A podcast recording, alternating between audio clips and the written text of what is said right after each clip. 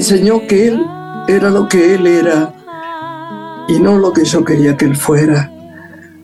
Me enseñó la fidelidad a uno mismo. Alejandro Jodorowsky.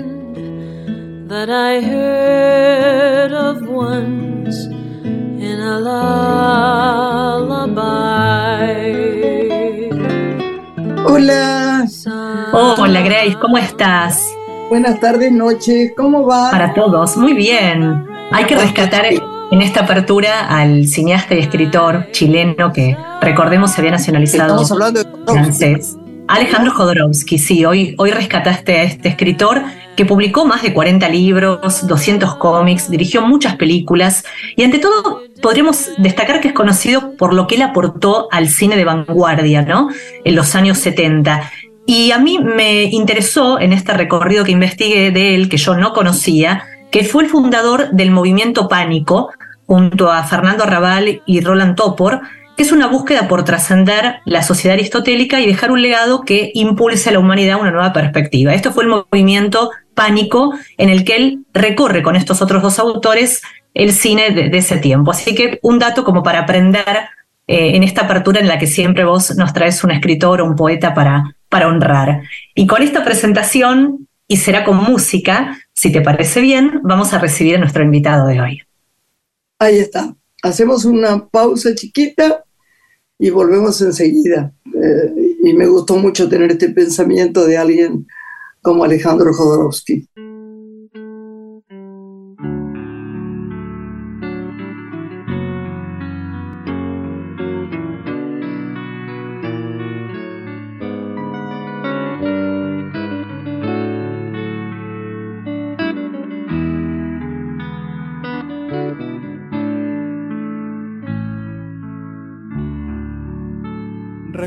Cuando niño robaba mandarinas, redondeces de oro, que una dulce vecina cuidaba de mis garras, mis garras asesinas, como quien cuida el tiempo que no arruine la vida.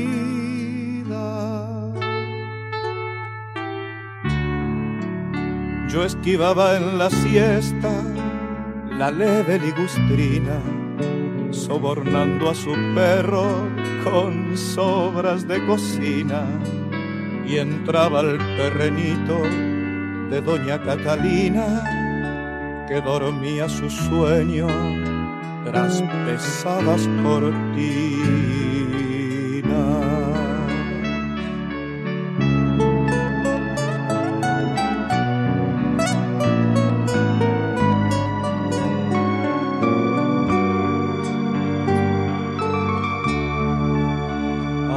Alzaba mi tesoro y escalaba la encina. Después, con un silbido, le avisaba a Cristina y comíamos juntos y ella a veces reía con risa transparente y fulgor de agua marina.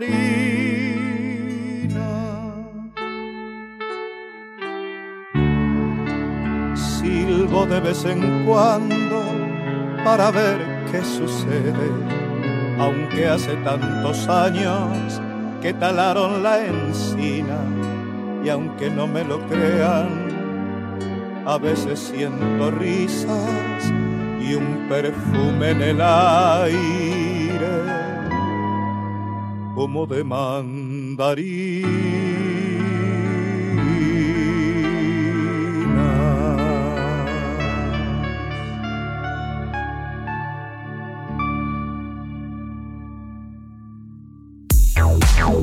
Graciela Borges es una mujer. Lore, qué alegría, qué alegría tener este hombre divino, inteligente, afectuoso, además natural, pero genial. La verdad que da gusto cada vez que lo he visto, con el permiso de su mujer, que yo conozco y además estuve en su casamiento. ¿Y quién te adora? digo que uno se enamora de él cada vez que lo ve. Y cada vez que canta, hay una parte del corazón de uno que queda. Yo me acuerdo, además, mira, los años, lo he visto en muchos shows solo, ¿no? Pero me acuerdo mucho de uno que hizo con eh, Gieco, con León Gieco. Sí. Y fue esas cosas, eh, a él vuelvo a decirlo, ¿no? Porque no, no es que necesite compañía y León Gieco es un genio, pero los dos juntos había algo de esa cosa que uno no va a olvidar nunca en la vida. Entonces, ya le he dicho, con todo el amor de mi corazón, que estamos grabando, la gente lo sabe, que me disculpe porque hoy estoy mm, casi muda, aunque no parezca, y, este, y no escucho demasiado bien, pero quiero darle la bienvenida y decirle que estoy feliz que esté con nosotros, Lore. Bueno, elegimos para recibirlo una conmovedora canción que él compuso y se llama Mandarinas y le dedicó a su hermana. Con esto abrimos el programa de hoy. Es inmenso cantante y compositor, poeta, escritor, trovador. Con su compromiso, su lucha por los derechos humanos, la libertad, podríamos señalar que lo definen. Su obra atraviesa distintas generaciones que han abrazado sus clásicos, que son parte fundante de la historia musical de nuestro país.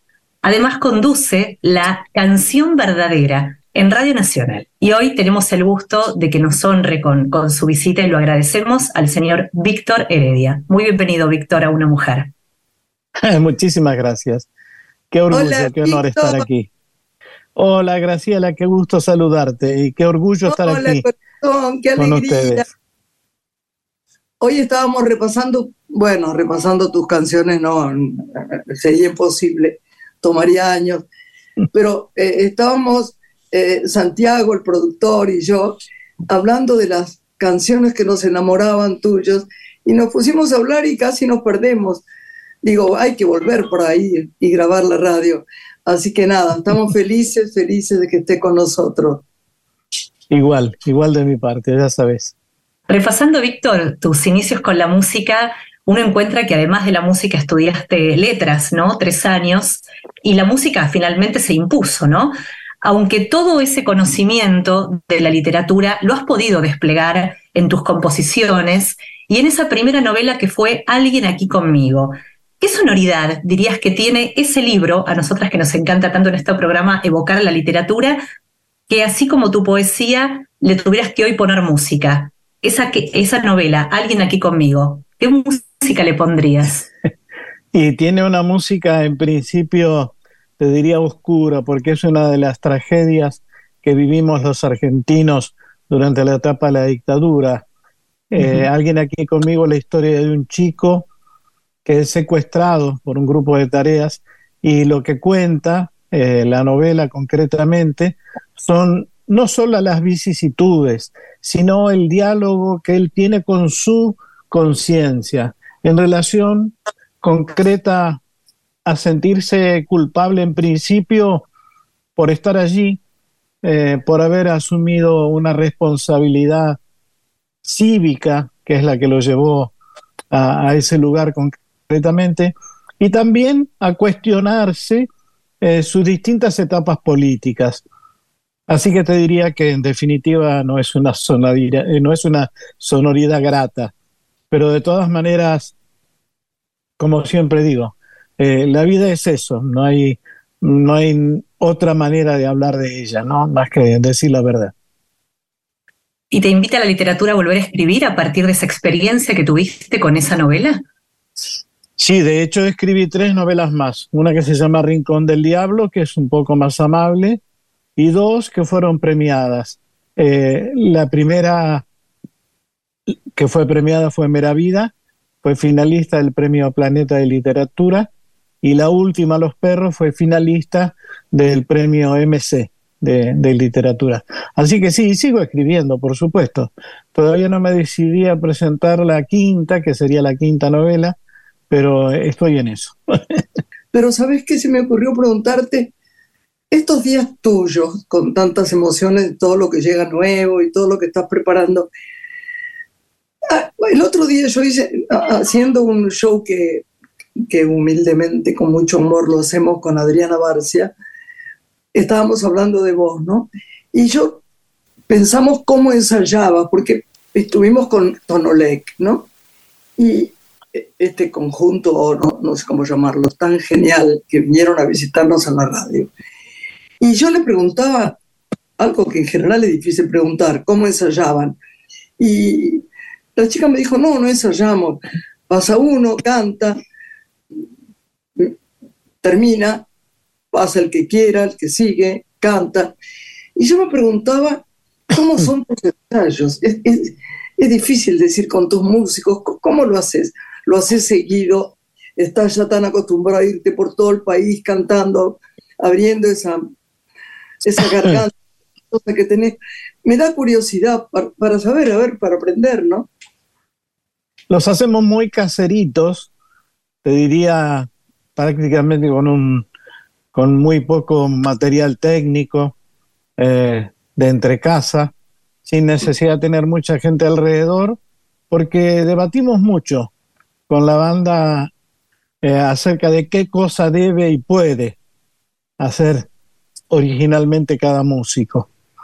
Así que en el estudio eh, de casa tengo un pequeño estudio donde escribo, hago hago música eh, y nos juntamos aquí, eh, a veces vinito de por medio, un sándwich, unas empanadas y nos divertimos.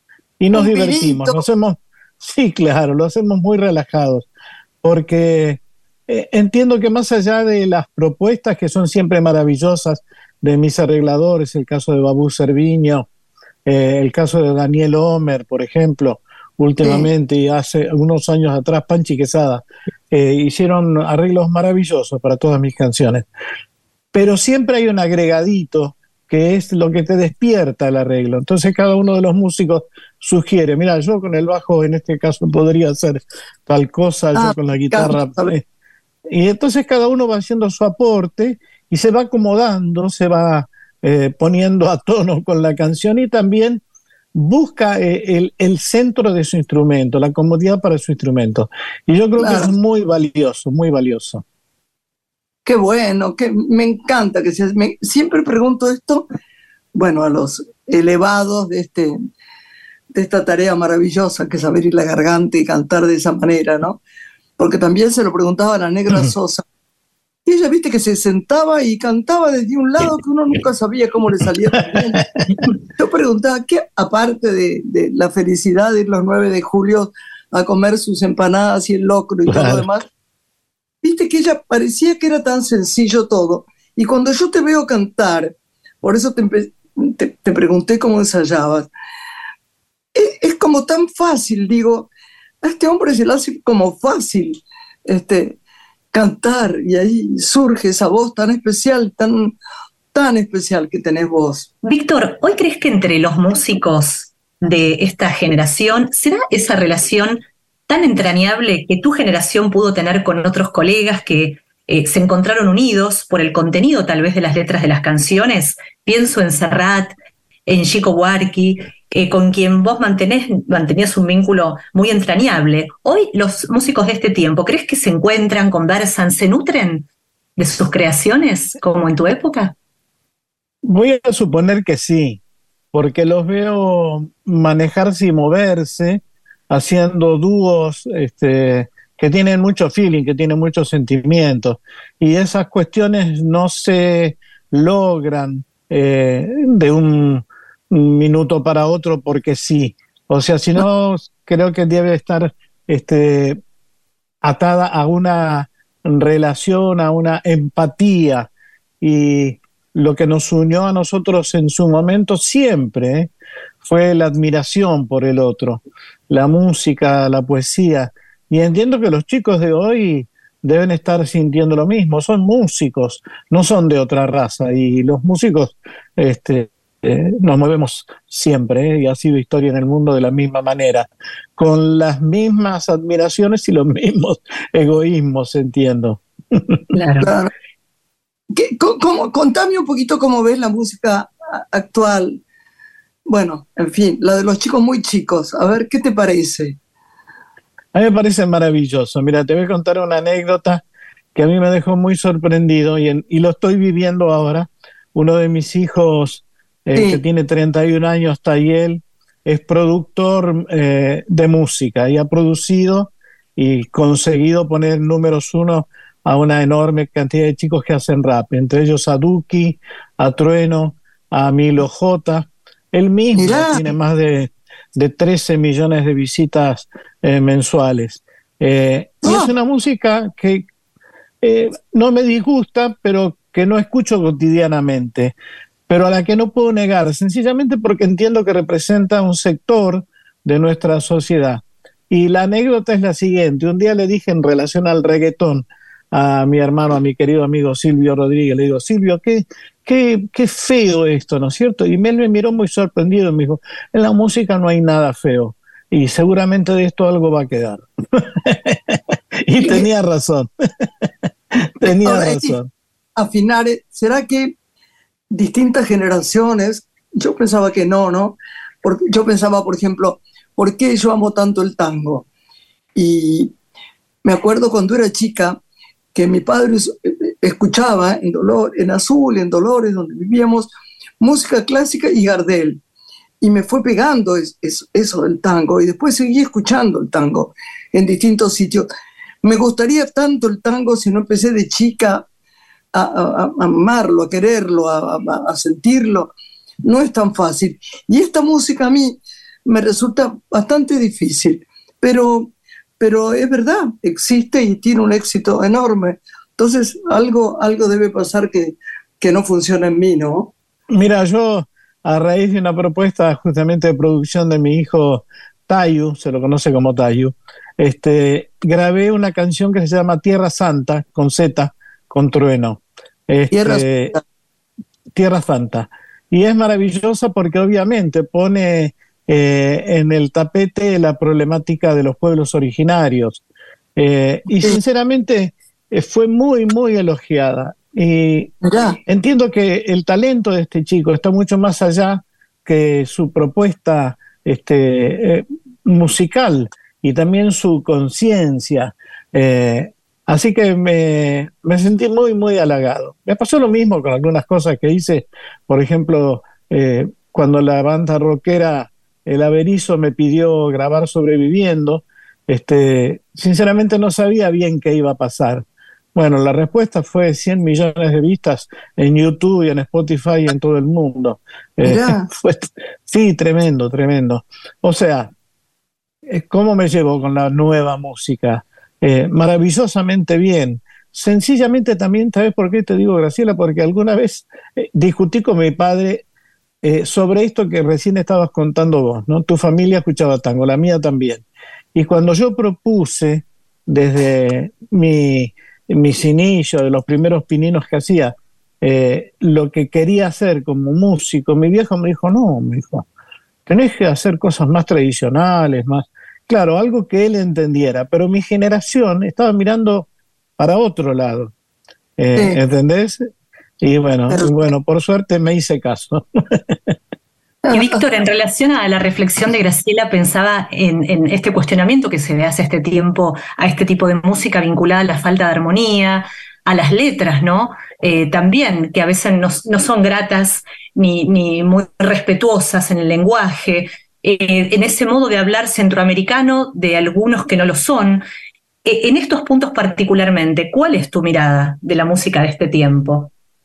Bueno, mira, yo te voy a ser sincero. Si escucho alguna de estas eh, cuestiones que vos decís, sí, seguramente hay una parte de mí que se va a disgustar. Pero entiendo que en algún momento estos chicos eh, van a buscar su propia personalidad, van a encontrarse, van a encontrar su barrio, la forma de, hablar de, de, su propio barrio y la van a acomodar, no tengo ninguna duda. ¿Por qué se llama rock nacional, el rock nacional?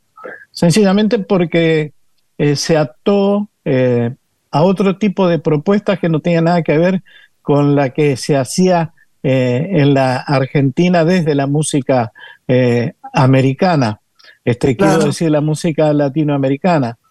y sin embargo, fíjate vos como de golpe, aquello que parecía un remedo se fue acomodando y encontró una característica extraordinaria que hizo que nuestra música popular, la música rock argentina, tenga una trascendencia eh, extraordinaria a lo largo de los anchos, no solo de, de América, sino de todo el mundo. Bien. Hacemos una breve pausa y en instantes nos reencontramos.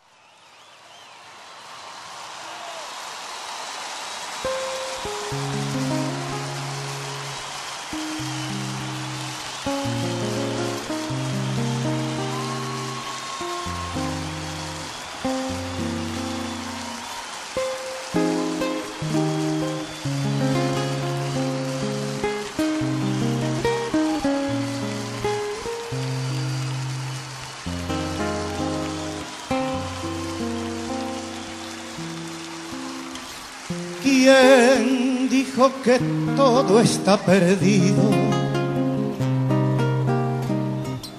Yo vengo a ofrecer mi corazón. Tanta sangre se llevó el río. Yo vengo a ofrecer mi corazón. será tan fácil pasa. No será tan simple como pensaba. Como abrir el pecho y sacar el alma. Una cuchillada de amor. Luna de los pobres siempre abierta yo vengo a ofrecer mi corazón como un documento inalterable. Yo vengo a ofrecer mi corazón y uniré las puntas de un mismo lazo y me iré tranquila me iré despacio y te daré todo y me darás algo, algo que me alivie un poco más. Cuando no haya nadie cerca o lejos, yo vengo a ofrecer corazón. Cuando los satélites no alcancen, yo vengo a ofrecer mi corazón. Y hablo de países y de esperanzas. Hablo por la vida, hablo por la nada. Hablo de cambiar esta nuestra casa, de cambiarla por cambiar no más. ¿Quién dijo que todo está perdido? Yo vengo a ofrecer mi corazón. Yo vengo a ofrecer mi corazón. Yo vengo a ofrecer mi corazón.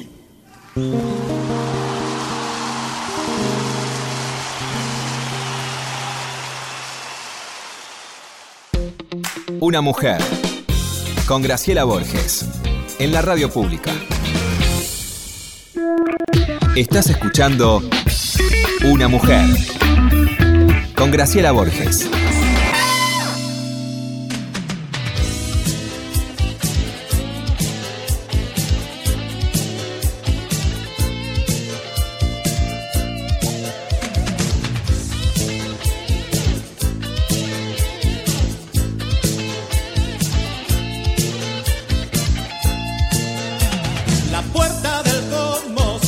violentamente y allí Viracocha fundó.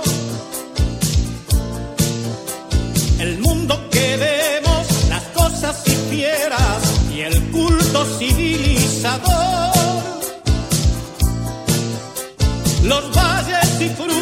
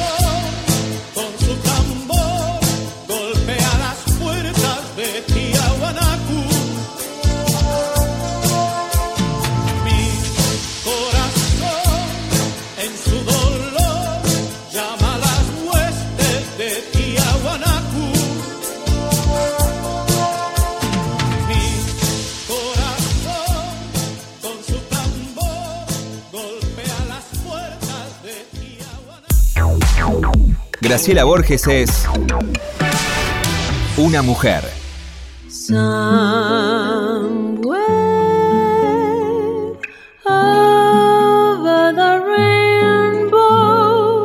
Seguimos acá, ¿eh? Con el maestro Víctor Heredia, que es nuestro invitado hoy aquí en Una Mujer. Víctor, te invitamos a navegar entre la literatura, la poesía, la música, para preguntarte ahora qué escritores te interpelan, te convocan, qué te gusta leer. Me gustan los latinoamericanos, eh, así que no sé por qué, pero me quedé un poco ahí también, ¿no? Creo que debiera ampliar un poquito más este, mis horizontes. Por ahí me llegó eh, algún algún este, japonés como Mishima, por ejemplo, pero cuando leo literatura eh, latinoamericana me, emociona, sencillamente porque está hablando de mí. Eh, así que te diría que todos, los latinoamericanos de Gabriel García Márquez, hasta obviamente, ¿no? Borges, Cortázar, Rulfo, todos los que nos nombraron, digo yo, ¿no? Porque entre comillas nos han nombrado. Habrás este, apreciado que hay un tiempo de, reflexión sobre la, educación que se dice que está en transformación, ¿no? Y al mismo tiempo la escuela en construcción. Se habla de una educación tal vez eh, más humana en escenarios virtuales que son cada vez más desafiantes.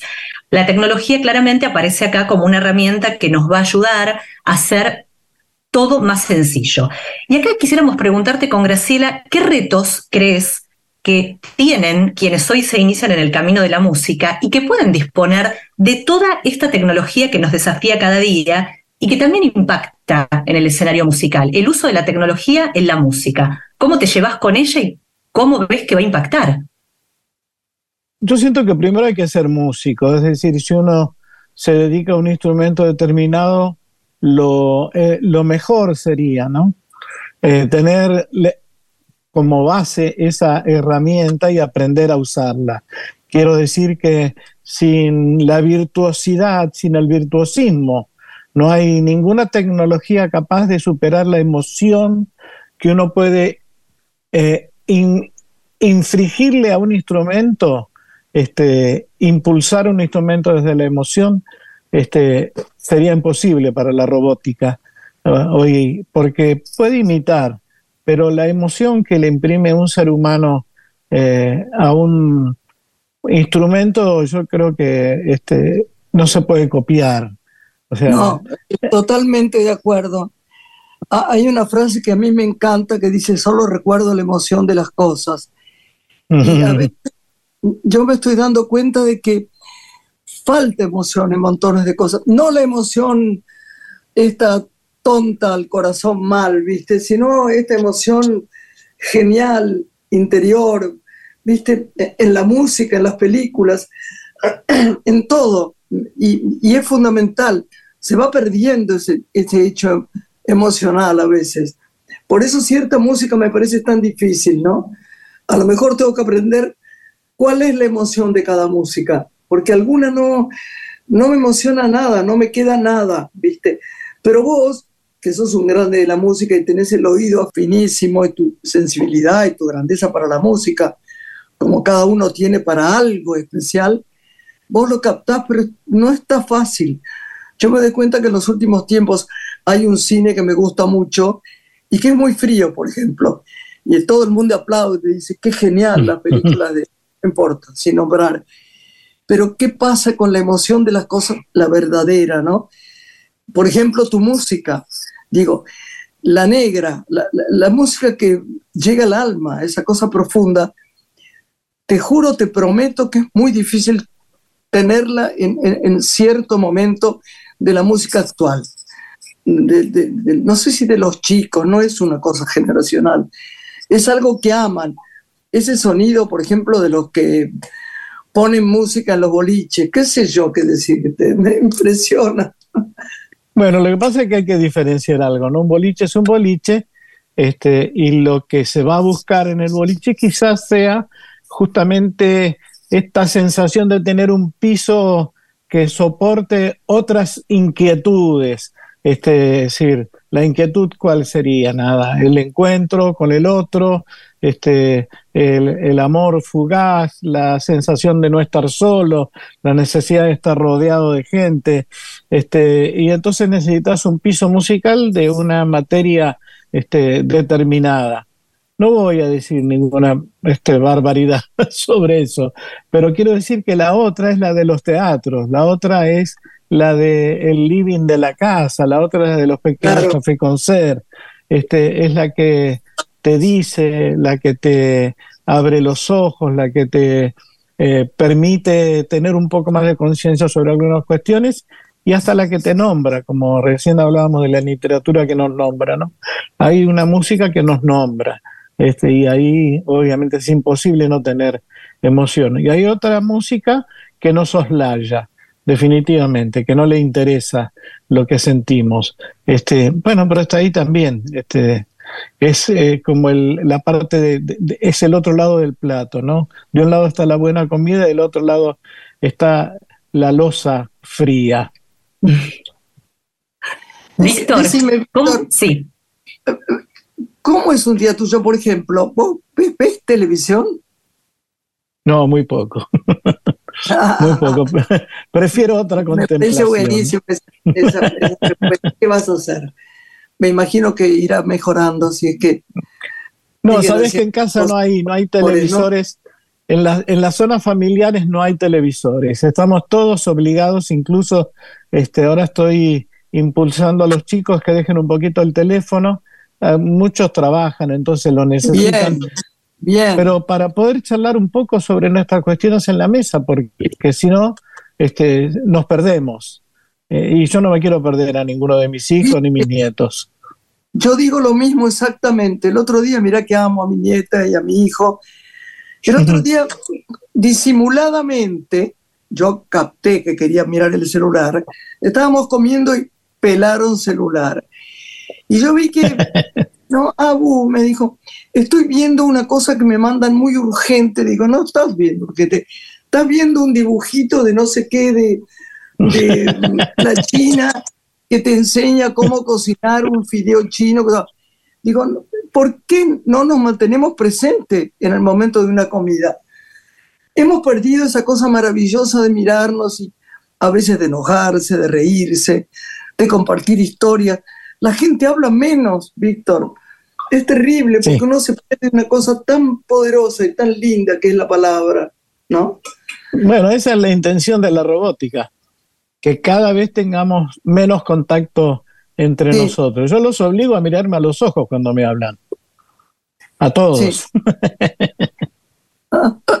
Víctor, ¿cómo es la canción verdadera recuperando este espacio de Radio Nacional y de la Folclórica Nacional donde haces este programa? ¿Cuál es el propósito de este ciclo que llevas adelante?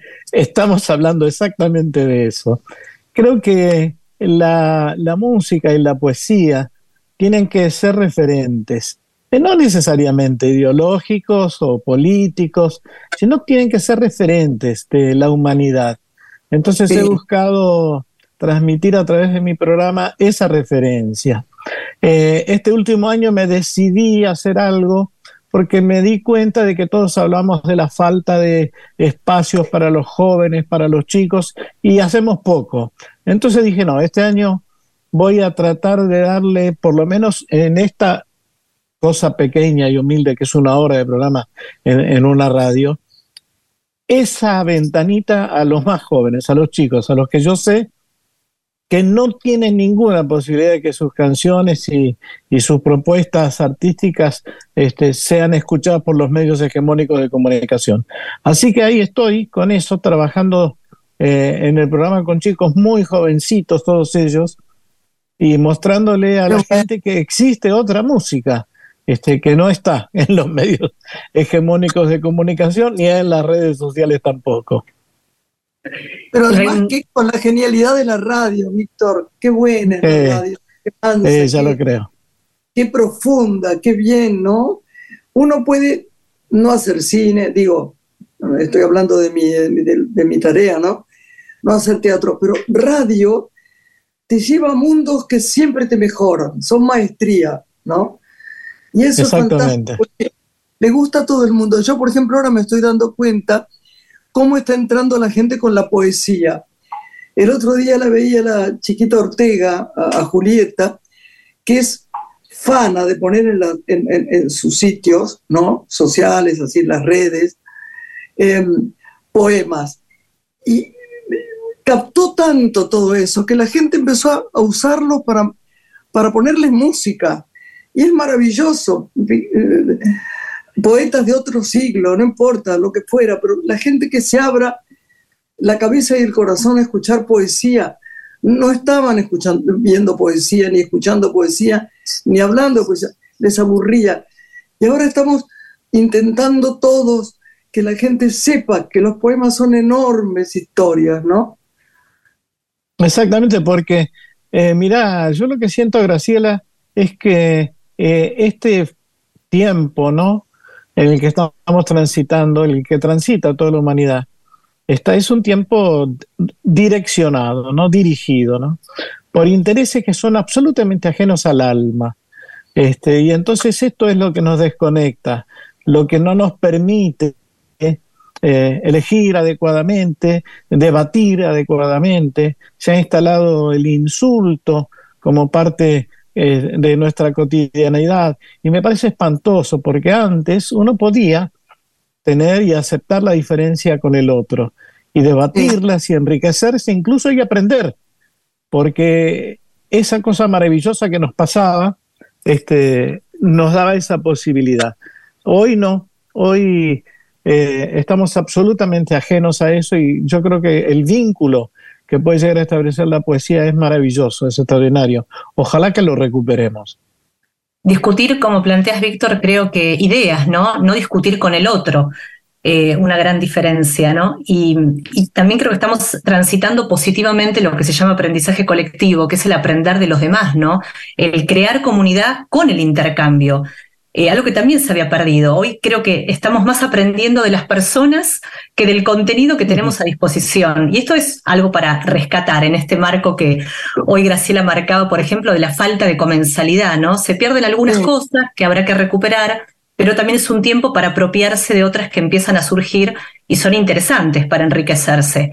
Tenemos que preguntarte antes de despedirte, ¿Qué viene el 23 de septiembre en el Teatro Ópera? Que sabemos que ahí vas a desembarcar con una canción de amor.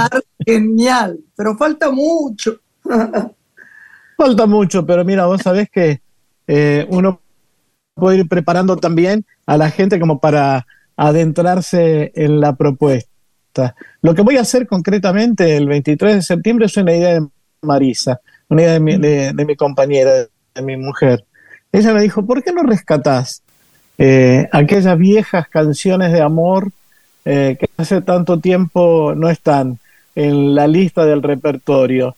Y yo me puse a pensar, es cierto, hay canciones este, que escribí hace tantos años y que fueron dejando su espacio, su lugar a las nuevas, este, a las que, bueno, me requería el impulso de, la discografía. cuando uno graba un disco quiere que la gente escuche el disco nuevo. Así que se fueron quedando en el camino algunas canciones que yo no lo puedo decir, pero ella siente como muy bellas, como muy sensibles, como muy queridas. Así que voy a recuperar esas canciones con nuevos arreglos, son todas canciones de amor. Así que el 23 de septiembre. ¿Cómo vamos a llorar? Ahí vamos a estar. Yo, aunque esté afuera, vuelvo a donde esté para verte, porque hace mucho que no te veo, es falta mía, ¿eh? Pero has viajado mucho este tiempo, ¿no? Viajaste mucho por todos lados. Estás sí, siempre, sí, estuvimos haciendo giras por México, por Colombia, por eh, Ecuador, estuvimos en Perú, en Chile, en Uruguay, bueno, y aquí también por Argentina, ¿no? Así que, bueno, nada, este, la felicidad de saber que uno todavía se puede mover, Graciela. Bueno, mi amor. Bueno, nos tenemos que ir, pero qué placer enorme, ¿no, Lore? Nos vamos, pero nos vamos con la música de Víctor Heredia para honrarlo con razón de vivir, que canta junto a Joan Manuel Serrat y Lito Vitale, agradeciéndole infinitamente que nos haya honrado hoy con su presencia, sus reflexiones y su arte aquí en Una Mujer. Gracias, Víctor. Hasta cualquier momento. Te queremos, un beso gigante. Un beso a toda la familia. Bueno, saludos a todo el equipo, un beso grande para vos. Sinceramente, una felicidad. Gracias, querida.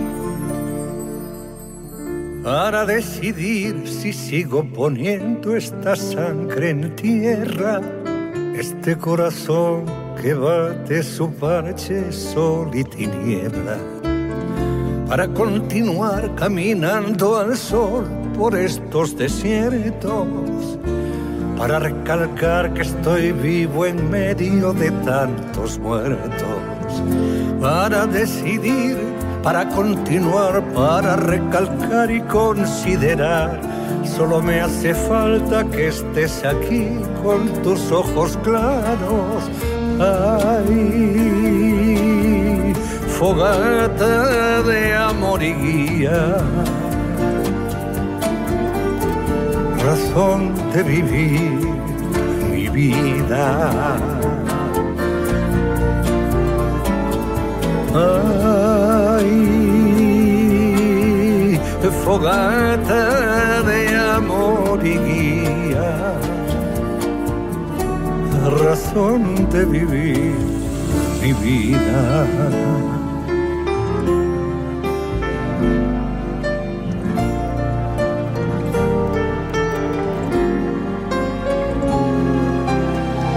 para aligerar este duro peso de nuestros días, esta soledad que llevamos todos, islas perdidas, para descartar esta sensación de perderlo todo, para analizar por dónde seguir y elegir el modo, para aligerar, para descartar para analizar y considerar.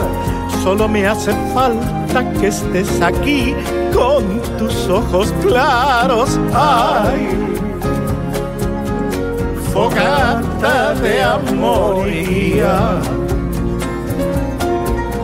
razón de vivir mi vida.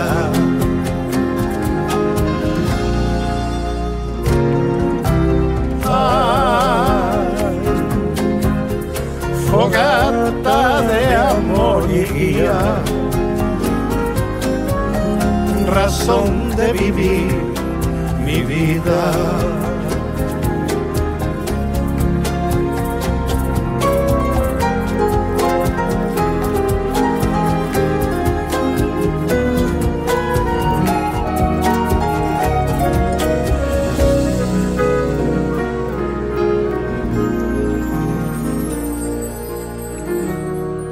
Combinar lo bello y la luz sin perder distancia. Para estar con vos sin perder el ángel de la nostalgia.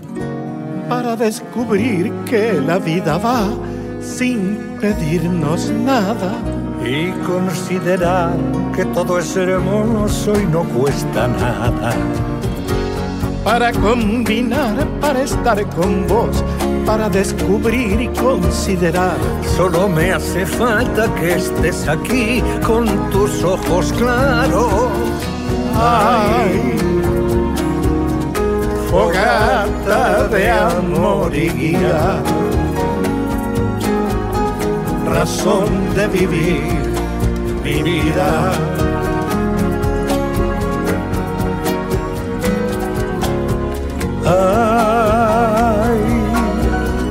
Fogata de amor y guía. Razón de vivir mi vida.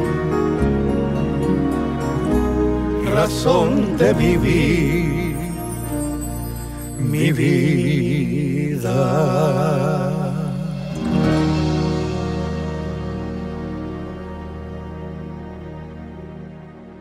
Bueno, Lore, nos estamos yendo, ¿eh? Qué placer la radio, ¿no? Hermoso programa el de hoy, esperemos que los oyentes lo hayan disfrutado, tanto como nosotras. Nos reencontramos, si les parece bien, el próximo viernes a esta misma hora, aquí en Radio Nacional en Una Mujer. Grande, grande, grande, que aprovechen bien el fin de semana, que estén bien, que estén en Dios, como dice mi nieta. Un beso, mi amor.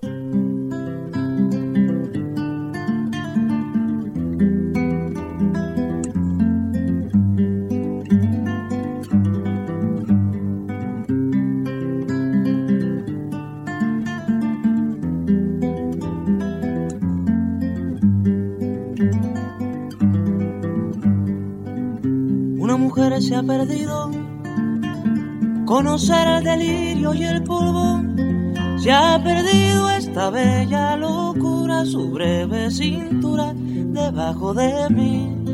Se ha perdido mi forma de amar. Se ha perdido mi huella en su mar.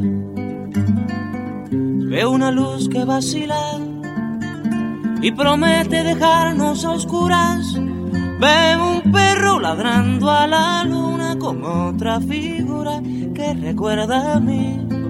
Veo más, veo que no me halló. Veo más, veo que se perdió. La cobardía es asunto de los hombres, no de los amantes. Los amores cobardes no llegan a amores, ni a historias se quedan allí ni el recuerdo los puede salvar, ni el mejor orador conjugar. Una mujer innombrable huye como una gaviota y yo rápido seco mis botas, blasfemo una nota y apago el reloj. Que me tenga cuidado el amor, que le puedo cantar su canción una mujer con sombrero, como un cuadro del viejo Chagall, corrompiéndose al centro del miedo. Y yo, que no soy bueno, me puse a llorar, pero entonces lloraba por mí y ahora lloro por verla morir, pero entonces lloraba por mí y ahora lloro por verla morir.